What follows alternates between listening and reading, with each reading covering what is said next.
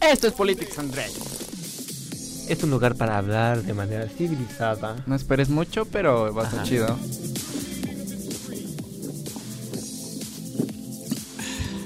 Donde choreamos con agua. Amigos de Politics and Drinks, bienvenidos a una emisión más de este ya su programita semanal que semana a semana analizamos un tema de relevancia política, Chino. Chino, el día de hoy, ¿cómo te encuentras? Es un programa semanal porque cada semana sale, ¿no? Porque por eso es semanal. Claro. No, amigos, qué bueno que nos están eh, visitando desde cualquier parte del mundo a través de las diferentes plataformas. Quédense con nosotros en Politics and Drinks. Vamos a tener tema interesante, tema en tendencia. Perú se está cayendo, señores. Si alguien está en Perú, no vaya. Tienen crisis. El país. Está en ruinas. O sea, el país de por sí tiene varias ruinas históricas. Tienen toque de queda eh, no. Ni siquiera tienen gobierno, no tienen congreso, pero lo vamos a analizar desde un punto muy, muy interesante. Pero pues también tenemos invitadazo el día de hoy. Él no se cae en ruinas, él las hace, las levanta no, él está. Entero. Él está enterísimo. Mira, él es dos metros. Dos metros de puro poder. De puro power. El superpower, el superpoderoso. El, Co icólogo. Tú puedes, mira, tú lo tocas y sientes como muchas cosas. O sea, no solamente esas que se están imaginando, ¿Qué cosas, sino chino? sienten el poder, sienten el emprendedurismo, sienten este los consejos, porque también fue consejero de ahí de un órgano máximo colegiado impresionante. Sientes la mención honorífica de la universidad, sientes el 7 que le puso el profe, sientes muchas cosas. Vamos a ver si por ahí en un día de estos eh, Mexahuate nos patrocina como Ah, Mex, Mexiguate. perdón. Mexiguate, muy bueno, eh, muy bueno. Pero bueno, dejando todo eso de lado, eh, primero. Y dejando que Tomás también no vino. Ajá, Tomás no vino, pero, pero le mandamos un saludo. Pero, de lujo. pero ojalá que podamos tener unos redobles y. Tenemos al legendario, el mismísimo, el guapo, el incomparable, Daniel Barrera, amigo. ¿Cómo estás? Gracias por acompañarnos. Mis estimadísimos compatriotas, colegas. Yo espero que ya las flores este, hayan terminado porque creo que fueron demasiadas. Ya, porque aparte están muy caras, amigo. Aparte son caras y nos quitan tiempo, pero Quitan- muchas gracias, muchas gracias por, por la invitación. Eh, un gustazo, platicaba aquí afuera de cabina con, con el buen Quique y pues muy contento de poder participar. Como bien lo comentas, pues Perú se cae a pedazos, al menos es lo que vemos en las noticias. Pero Y que hay los felicito, los felicito por este programa. Eh, felicito y celebro que haya espacios abiertos, espacios públicos para la expresión. Y pues bueno, vamos a, a entrar en materia. Como ¿cómo diría ves? el buen meme, vamos a darle. Vamos a darle y de- Todo eso que ahorita les platicaron, pues vas a fondo. créanle en la mitad nada más al chino. Es, es como siempre, créanos la mitad, porque aquí es como verdad de cotorreo, es coto de aneta. Y de aquí, bien como dice Dani, la libertad de expresión, las palabras libres, de aquí hasta que no censure el gobierno federal. Hasta que no nos caiga la regla. Oh, que nos caiga el meteorito. Ay, al final Eh, ya no cayó. ah, sí. Al final ya Es no mañana, cayó. ¿no? Maldita Sí, sea. sí, no, es- ya dijo la NASA que no va a caer. No va a caer. No va a caer es el nada 3 de de nada. octubre, igual y cae. 3 de octubre no Todavía se nos olvida. Como el 2 de 24 octubre horas, no se olvida. claro. Ah, porque cabe mencionar que esto lo grabamos el 2 de octubre. 2 de octubre no se olvida la matanza de Tlatelolco. de- Recordando aquí en México. De el- 1968, 51 años, hechos lamentables, pero bueno. Ocurridos en la Plaza de las Tres Culturas, pero ese ya sea tal vez otro tema del cual podamos hablar después. Otro tema, otro tema, lo dejamos de lado. A ver, amigos, ¿qué nos pasó? En, nos pasó, yo ni estaba en Perú. ¿Qué pasó en Perú? Tuvimos un presidente que quitó el Congreso. El Congreso quitó al presidente. Dejaron a la vicepresidenta para poner, hacerla presidenta, Presidenta interina, por así decirlo. Ajá, vamos a ponerla como presidenta interina y luego que también renuncia, pero ¿qué más hay de todo esto? ¿Por qué pasó? ¿De dónde viene? ¿Alguien sabe? ¿Alguien que diga yo, maestro? ¿Alguien que levante la mano en esta cabina? Bueno, mira, realmente si nos ponemos a hacer un poquito de historia, Perú ha estado inmerso en una crisis política desde hace años, si no es que desde hace décadas. Hay que recordar que en Perú siempre ha habido, ah, ¿cómo llamarle? Esta corriente fujimorista en la cual ha predominado... ¿Quién era Fujimori, para eh, empezar? este, un actor político, no muy querido en Perú. No sé si, fíjate que se me hace como una semejanza al innombrable aquí en México. ¿Quién es el innombrable, Enrique? Carlos Salinas. Carlos Salinas de Gortari. Carlos Salinas. Un personaje, Que nadie quiere. ¿cómo decir? Antagónico de la política. Puede ser- puede- podemos decirlo así. Antagónico. Ajá. Bien, ok. Y luego la corriente antifujimorista. Fuji- no, Fujimori. Ah, Fujimorista, O sea, ver, ¿y siempre luego? ha estado presente en la política de Perú. Del Perú. Del Perú. Eh, Es como la más, la mano que mece la cuna, algo así, podría ser. podría ser. La mano invisible de que mueve Adam todo. Smith. Adam Smith, ideas económicas ya más fuertes. Ok, ok. Bueno, eh, dentro de esta crisis eh, política están inevitablemente los temas de corrupción, de tráfico de influencias, de nepotismo. eh, los hijos de Fujimori están inmersos. A ver, pero estamos hablando de Perú, que no de México. No, Ah, sí Chin- Chino, recordemos que en Latinoamérica Ah, los ya, países Ya, ya, ya se acabó. Ya está. también predomina la corrupción. No, y también ya se acabó la corrupción en México, perdón. Sí, sí, cierto, acuérdate, cierto. desde que entró este... El presidente actual. Y luego, Ah, y luego, bueno, eh, tenemos la corrupción, tenemos una crisis política que viene desde hace años, décadas, eh, lo cual ha estado como rozando mucho con la ciudadanía. En el- fíjate que ante esto que mencionabas hace ratito, el presidente que disolu- disolvió el Congreso de Perú, este, la ciudadanía se encuentra como muy a favor de esto, porque muchos parlamentaristas son simpatizantes de los innombrables que ya mencionamos hace ratito. Entonces, la ciudadanía, Los la, innombrables que ya nombramos. de que ya nombramos. Exactamente. las fuerzas policiales, las fuerzas armadas, eh, ciertos grupos de po- poder político se encuentran a favor de eh, Martín Vizcarra, a favor de que se disuelva el Congreso, pero yo lo veo como que un desbalance de los poderes políticos que existen en un país democrático. Si estamos hablando de que la división de poderes debe existir, ¿no? ¿Para qué debe existir la división de poderes, Dani? ¿Para qué divides un poder? Bueno, de entrada, la, la petición que hace Vizcarra es que la- el procedimiento a seguir para elegir a los magistrados fuera otro, porque esto se prestaba para eh, conflagrar la corrupción. Entonces, ¿para qué divides un poder? Es para responder a necesidades sociales, sociopolíticos o eh, cortar de tajo con estas malas prácticas. Eso de entrada sería el objetivo. ¿Qué pasó? Eh, los magistrados se rebelan, por decirlo así, contra Vizcarra y le dicen, en lugar de disolvernos, te vamos a imponer magistrados. Entonces es ahí cuando eh, Vizcarra llama a la disolución y eh, pues sale ante los medios muy, muy claro en su postura, muy imponente, si se puede llamarlo de alguna forma. Pero eh, pues para eso sería el disolver un poder, un, poder un poder político, el poder legislativo en este caso. Pero ¿para qué está sirviendo hasta el día de hoy? No lo sabemos todavía, no sabemos el alcance. Fíjate, y que muchos critican esa acción por parte de Vizcarra como una forma de autoritarismo, de los disuelvo porque no hicieron las cosas como yo quería. Y hay que poner atención específicamente en estos procesos, tanto del Ejecutivo como legislativos, que podríamos decir que hay un vacío. O sea, ¿qué, qué proceso podría haber después de un suceso como este. Seguramente van a aprender de sus errores y eh, al futuro van a reformular la ley en este tipo de casos. Pero ahorita, ¿qué futuro a corto o mediano plazo podemos ver para Perú? Pues mira, por lo pronto, la legislatura que estaba el Congreso, sus funciones eran hasta para el 2021. Ahora, pues ya se quedó en el 2019. Pero esto significa que el, se tienen que llamar elecciones a más tardar a cuatro meses, que Sí, sería sí, octubre. 26 de enero de 2020 más tardar. Eso mismo que dijo Kike, yo apenas lo iba a contar. Perdón. Entonces, no, ya nos trajo la fecha exacta. Entonces, ¿qué tienen que hacer? Campañas, elecciones, que los partidos saquen candidatos. O sea que ¿Tienen que haber elecciones? derrochar dinero. O sea, llegar y quitarle su chamba a todos los diputados y senadores. Sí, cámara. O sea, ahí a la cámara le dijeron cámara. Exacto. Sale, va, y gracias, No ahí está la están puerta. haciendo bien su chamba. Ajá, Digámoslo en términos bonitos, elección popular. Habrá elecciones populares. Castigo electoral tal vez. Pero también, ¿el sistema electoral lo va a resistir? Digo, son elecciones extraordinarias donde no había un presupuesto asignado para ese momento y de dónde va a salir, yo no tengo la menor idea. Pero tiene que haber elecciones por lo menos al corto plazo. Ahora, si no se hay elecciones, se regresa al mismo Congreso, a Sí. sus facultades, con el mismo poder y todo se restaura. si los mismos estaba. que no querían regresan. Ajá, exacto. Y ahora también tenemos que tomar en cuenta que es un aspecto que no solamente pega en lo político, también tener incertidumbre política y social genera un impacto económico en el país.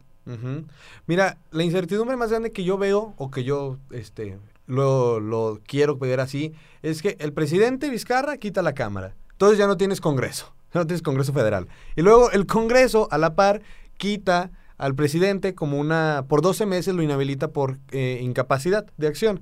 Entonces, te quedaste sin Congreso, te quedaste sin presidente. Y luego, pues, ¿qué hacen? Subir inmediatamente a la, a la vicepresidenta, a Mercedes Araos. Pero entonces, ¿qué pasa después? ¿Qué pasa después? Mercedes renuncia, la señora Meche dice, ¿saben qué? Ahí se quedan, yo no puedo, no hay un clima apto para poder gobernar. Entonces dice, adiós. Entonces ya tampoco está la vicepresidente o la vicepresidenta. ¿Quién está gobernando Perú? ¿Quién carajos, maldita sea, está gobernando Perú? No hay presidente, no hay vicepresidente, no hay congreso. El presidente de la legislatura pasada, porque ya los quitaron, dijo, yo no, yo no puedo, yo no voy a, gobernar Perú porque ya estoy fuera de, mis- de, mi, de mi ámbito de acción. Entonces, ¿quién está como presidente interino, como encargado de despacho de la presidencia? ¿O qué está pasando, amigos? ¿A quién le pides una Todo firma? es culpa de la mafia del poder. Todo- y- y de ¿No- hecho sí, ¿eh? ¿No te ha quedado claro? Todo- ahí sí es culpa de la mafia Después del de poder. 18 años de campaña política electoral y actualmente que sigue habiéndose, todo es culpa de la mafia del poder. Todo es culpa. Bueno, mi amigo izquierdoso ya llegó, ¿verdad? Aquí de, de este lado. Métese que Ya anda, anda en otro. cerré modo. comillas Sí, de sí. Chairo. Ya, ya Podemos llegó la continuar. mafia. Es más, ¿qué tal que nosotros somos la mafia? Somos la mafia del, del no poder. que Eso sería otra cosa. Pero ya había pasado esto, ¿no? Que habían quitado el Congreso en su momento ¿En dónde? ¿En Perú? en Perú. ¿Alguien sabe? ¿Alguien tiene Eh, el sí, dato? Sí, una Por allá de los noventas. Sí, sí, sí, Por con allá. Fujimori, con Por allá. Fujimori. Por allá. Nada más por allá. No por acá, por allá. Sí, sí, Sí, sí, no te sé decir, creo que del 93, por aquellos 94, ayeres, vamos. por ahí, sí, sí, sí. Sí, esto ya ha pasado, ¿no? Son cosas nuevas que están sucediendo por ahí en Perú, que fue justamente en 1992 cuando Fujimori este, alegó obstrucción del Claro. Parlamento para temas de seguridad y economía. Entonces dijo, ¿saben qué, señores? Si no me van a aportar, mejor quítense, háganse a un lado. Entonces no es la primera vez que pasa, pero también no es normal que pase esto, o sea, no, no, no. Oye, pero, o sea, no manches. El, el asunto está muy candente, diríamos por ahí en programas pasados. Candente. Porque, o sea, es digno de cualquier plataforma de streaming. Esto como serie, como continuación Sí. de una película, como precuela, como secuela, como lo que ustedes quieran, como una trilogía. Eh, O con cuatro partes como Toy Story, tuvo cuatro. Imagínate estar ahí dentro del cabildeo político, cómo se mueven las Claro. cosas, de cómo los actores políticos negocian. Los magistrados, qué postura. Claro. ¿Qué tienen- postura tienen ante la Los constitucionalidad? intereses exacto, que hay de exacto. por medio. Pero Por- estamos hablando de que en Perú pues ha habido escándalos desde hace dos décadas. Vamos a poner algunos ejemplos. Aquí ten... Ah, ¿se acuerdan del caso Odebrecht? Sí, sí, de la constructora. Que básicamente aquí en. México no nos tomamos muy en serio, realmente. Pues allá en este Perú sí se lo tomaron un poquito en serio. El 17 de abril del 2019 eh, fue arrestada, fue arrestado Alan García. No, No. Alan García se suicidó antes de ser arrestado por el caso Odebrecht. O sea, ¿qué qué quiere decir? Que sí estuvo vinculado. Y aquí en México, ¿qué pasa? Los vinculados todavía no se les investiga. No, los, y se les investigará por los próximos meses. Digo, si no podemos dar en su momento con los de, de- a los jóvenes de Ayotzinapa, que estaba fresco, estos menos, y menos Claro. se están suicidando. Y podría ser como un modo superandi, ¿no? Aquí en México. Pero bueno, ya nos estamos este, desviando. del tema. Alan Cervantes, ¿cómo? ¿No? Alan García. Alan García se suicidó. Ok, ¿qué más? ¿Qué, qué otro caso Ah, tenemos por ahí? Quique trae sus infografías Julio preparadas. 2012, los miembros del gobierno son criticados por conflictos sociales que dejaron 17 muertos meses atrás. El primero de abril de 2015, la jefa de gobierno Ana Jara es censurada por el Congreso en medio de un escándalo de espionaje masivo. El presidente es un nombre que no voy a sé pronunciar, pero empieza con Kuczynski, pero quiero, quiero pensar que es ese. Tú dilo como Dimite puedas. en medio de una investigación por el caso Odebrecht en prisión domiciliaria. Está en prisión domiciliaria desde el 2019. Ok. O sea, básicamente eh, vemos que los actores políticos en Perú les gusta el escándalo. Pues a lo mejor son fan porque si no, no te sabe la O política. las crisis políticas, ¿no? O tú, Dani, Es tú, parte. ¿tú ¿Qué piensas opinas? que la ¿Qué opinas? política sin este tipo de cosas no sería política? Ese, ese como saborcito de Es que la cambio de política es política. El hombre es un animal político, el son politicón. ¿Quién dijo eso? Bien. ¿Quién dijo eso? Aristóteles. Ah, muy bien, muy bien, ¿eh? Chacha sí estudió. Una, pero una referencia filosófica. ¿tú, qué, de mi tú, estimado. tú crees que si la política fuera así como pura, todos nos portáramos bien, dijera, presidente, pórtense bien, si no les voy a decir a su mamá. eh, no sé, para mí no me sabría la política sin estos. Digo, está mal que lo diga, pero si no, no te sabe como con estos escándalos, estas investigaciones que le dan como el sabor a la vida general. Claro, y a la vida política, porque creo que debemos de acostumbrarnos a que la vida política es una vida pública y sobre todo al alcance de nosotros. Eh, yo creo que si todos pensáramos igual, sería esta eh, discusión o este debate a nivel internacional y nacional pues muy, muy aburrido. Todos Eh, pensando lo mismo. Exactamente. flojera. En, en la diversidad de ideas yo creo que está la construcción del debate y está en la construcción de eh, pues nuevas, nuevas formas de gobernar. Creo que pues en Perú tendrán que encontrar eh, su líder, tendrán que encontrar eh, las formas correctas de actuar y sobre todo pues con esta corriente que se busca eh, pues acabar con la corrupción, ¿no? Tengo un antecedente histórico de, de México. En 1913, con Victoriano Huerta. Hijo, te fuiste muy atrás. Sí, sí, sí, sí, me metí a, a los anaqueles. Te fuiste al archivo histórico a Sí, buscarle. sí, sí, de hecho, vengo de. La hemeroteca. Todavía hueles como a tierrita de vengo libro. fresco, vengo, vengo oliendo a tierra mojada. Hueles a revolución. Viva la revolución, a ver. Bien, es que, es que hoy hay marcha, hermano. Ah, hay sí, marcha en, en- en- bueno, Sí, por el tema del 2 de octubre. Sí, hay marchas. Pero, Hablando de este tema revolucionario. exactamente. Resulta que en 1913, Victoriano Huerta llama a la disolución del poder legislativo debido al contexto eh, de conflicto que, se- que- que permeaba en México y sobre todo buscando salvaguardar la soberanía nacional. Fíjense, ahí la justificación, eh, contraria a la de Vizcarra, fue proteger los intereses de la nación y que en esta división que existía en México no llegara a Estados Unidos o no llegara a cualquier otro país y eh, vamos, se aprovechara de esta situación, de esta eh, debilidad política en el país y que no eh, pues lograra pues a través de sus intereses políticos influir en la, en la vida político-social de México. Entonces vemos que la disolución del poder pues sí es un tema que ha, su- ha sucedido o se ha planteado. Por ahí eh, Victoriano Huerta luego retoma este Congreso en funciones de presidente y bueno, la vida política se vuelve a normalizar, pero después de haber llamado a esta disolución.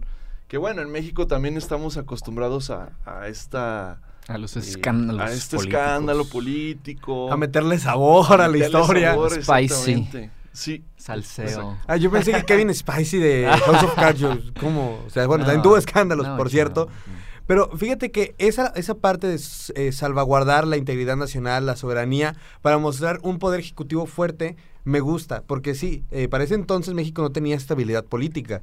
Y cualquiera podía venir así como de, ah, ya llegué, con su compromiso. Sí, te quitas de mi silla, por favor.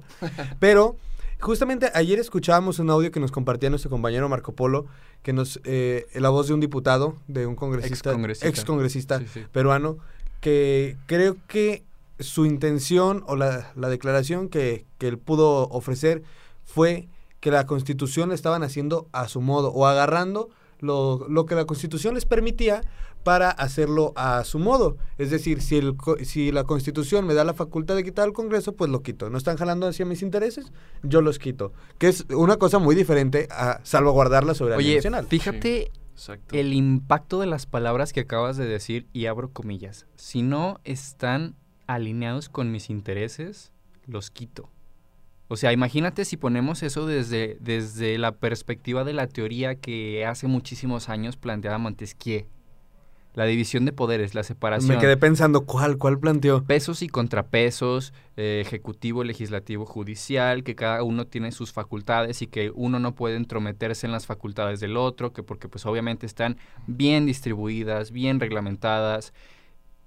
Y algo que obviamente en la práctica no se hace. En México nunca se hizo y menos en el siglo XX, cuando gobernaba el PRI y se delegaban a los políticos presidenciales por dedazo, ¿no? Y, y, y, o sea, fíjate eh, lo malo de no ser el tipo ideal de la separación de poderes. Que haya intereses de por medio. Que se hagan las cosas a como un político o un grupo de políticos quiere. Donde es grave, es grave la situación, independientemente de si la población peruana está a favor de que se quede Vizcarra o no. Yo creo que el trasfondo de esto es ese, ¿no? El que la separación de poderes debe de estar bien implementada porque si no, no va a funcionar un país, no va a haber un progreso democrático. Pues que si no, no sabes qué tienes que hacer, tanto como tú como los otros poderes, el, el el ejecutivo, legislativo y judicial tienen que saber qué van a hacer y hasta dónde es su campo de acción, porque si no, todo el mundo quiere agarrar el sartén y al final alguien se va a quemar o todos se van a quedar sin el sartén. ¿Puedes poner el ejemplo de la escoba? Ah, de la- el ejemplo de la escoba. En una casa hay tres hijos o tres personas. Tenemos quien tiene que barrer, trapear y sacudir, pero no todos pueden trapear porque se van a pelear por el trapeador. Solamente hay un trapeador, entonces se tienen que distribuir la chamba. La chamba. ¿Para qué? Para limpiar la casa y dejarla bonita. Y por aptitudes, ¿no? Por meritocracia también. Por ser. meritocracia, no por dedazo, no es porque, ay, es que tú trapeas bien padre, no, porque he demostrado que yo puedo trapear muy padre. Yo he hecho mis méritos para tener trapeador en la mano, para limpiar la casa, dejarla bonita, que es lo mismo que tienen que trabajar todos juntos para dejar un país bueno, para que Perú siga continuando con la economía, acabar con la corrupción, el avance social que continúe, porque justamente creo que los países latinoamericanos nos diferenciamos por la cuestión de corrupción y por retrocesos económicos, que cuando quieren le echan ganas y cuando no, van para atrás. Yo lo veo así. Fíjate que a mí me surge una pregunta. Una muy- cuestión. Muy llana, muy general. Híjole, un- muy llana. De, de- de hecho, ahorita que cuentas esta hermosa fábula. eh, Qué me- bonito es idealizar, ¿verdad? Sí, sí, sí, exactamente. Me, me vino a la, a la memoria esta pregunta. ¿Qué pasaría si no habría políticos? ¿Qué pasaría si no habría un congreso? Sí, qué bonita pregunta. Y más para unos politólogos, Realmente- Dani. realmente este nos afectaría, no podría ir yo a mi trabajo, no podría yo levantarme de mi cama. Bueno, es, es una pregunta que yo creo que se hace mucha gente, pero obviamente nosotros tal vez entenderíamos ya desde el contexto eh, político-social, pero ¿qué pasaría? ¿Qué pasaría? Acaba de abrir un vortex. Acabas de abrir un vortex, acabas de desbloquear el, boquete- el nivel un boquete 5. existencial. Mira, vámonos rápido, chino, ¿no? Para Sí, sí, contestar para no esa pregunta. Para no centrarnos tanto en esa pregunta. Eh, bueno, me voy a ir a lo ideal otra vez a filosofar, a lo que decía Platón, Aristóteles y todos estos filósofos griegos. Ellos hablaban de un filósofo rey.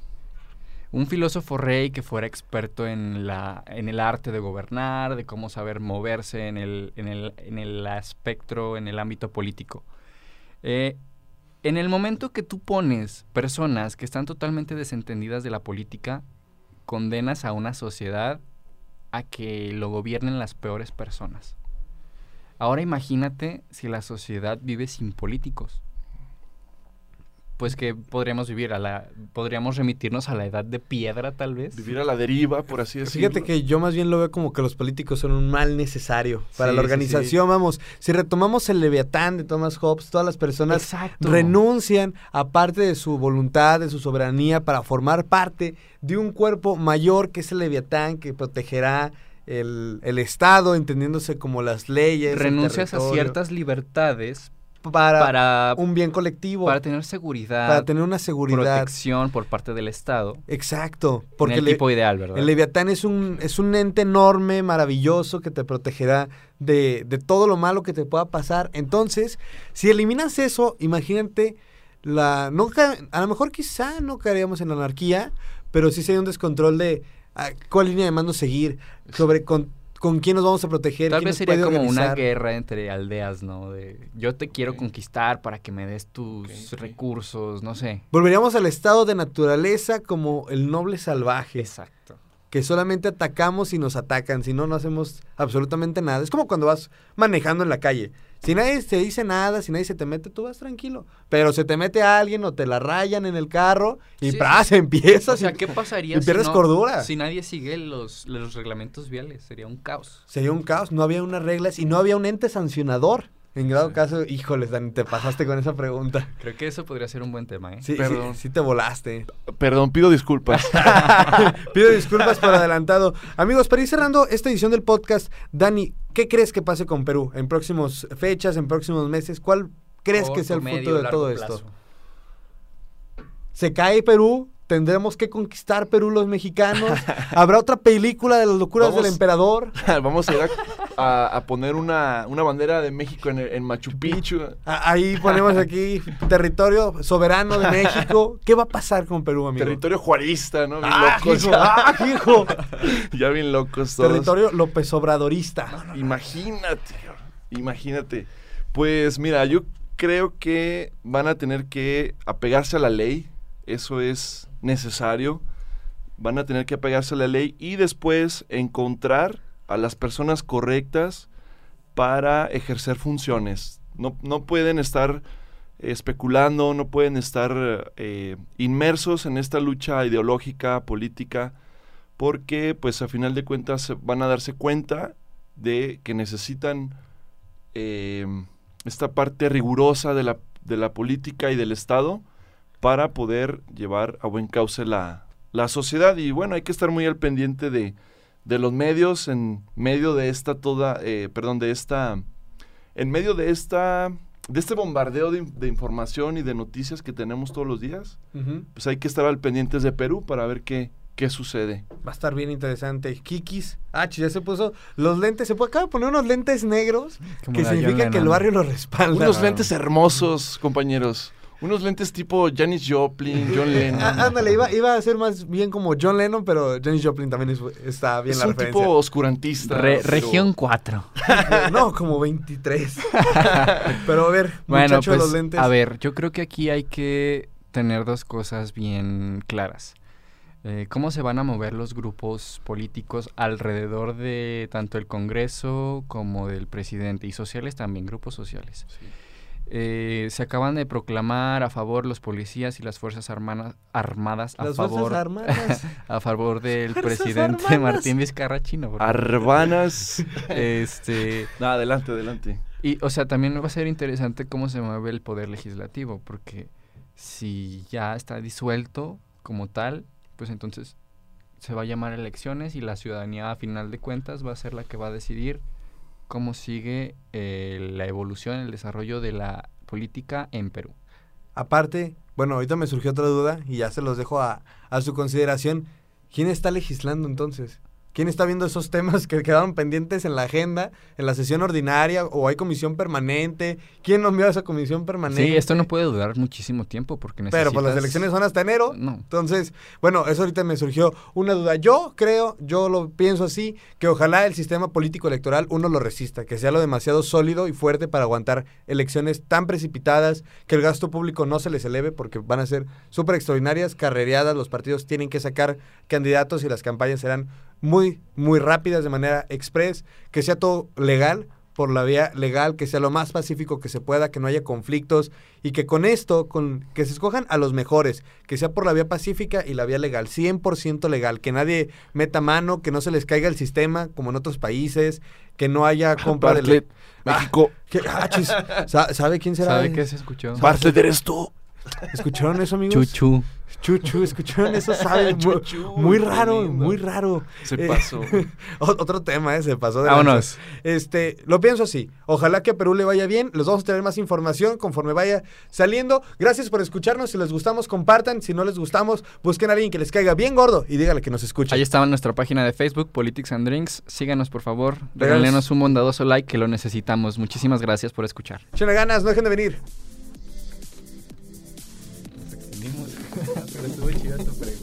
Ocho minutos nos extendimos. Ajá. Más o menos lo hacemos como de 20. De 20 minutos. Ajá. Y dura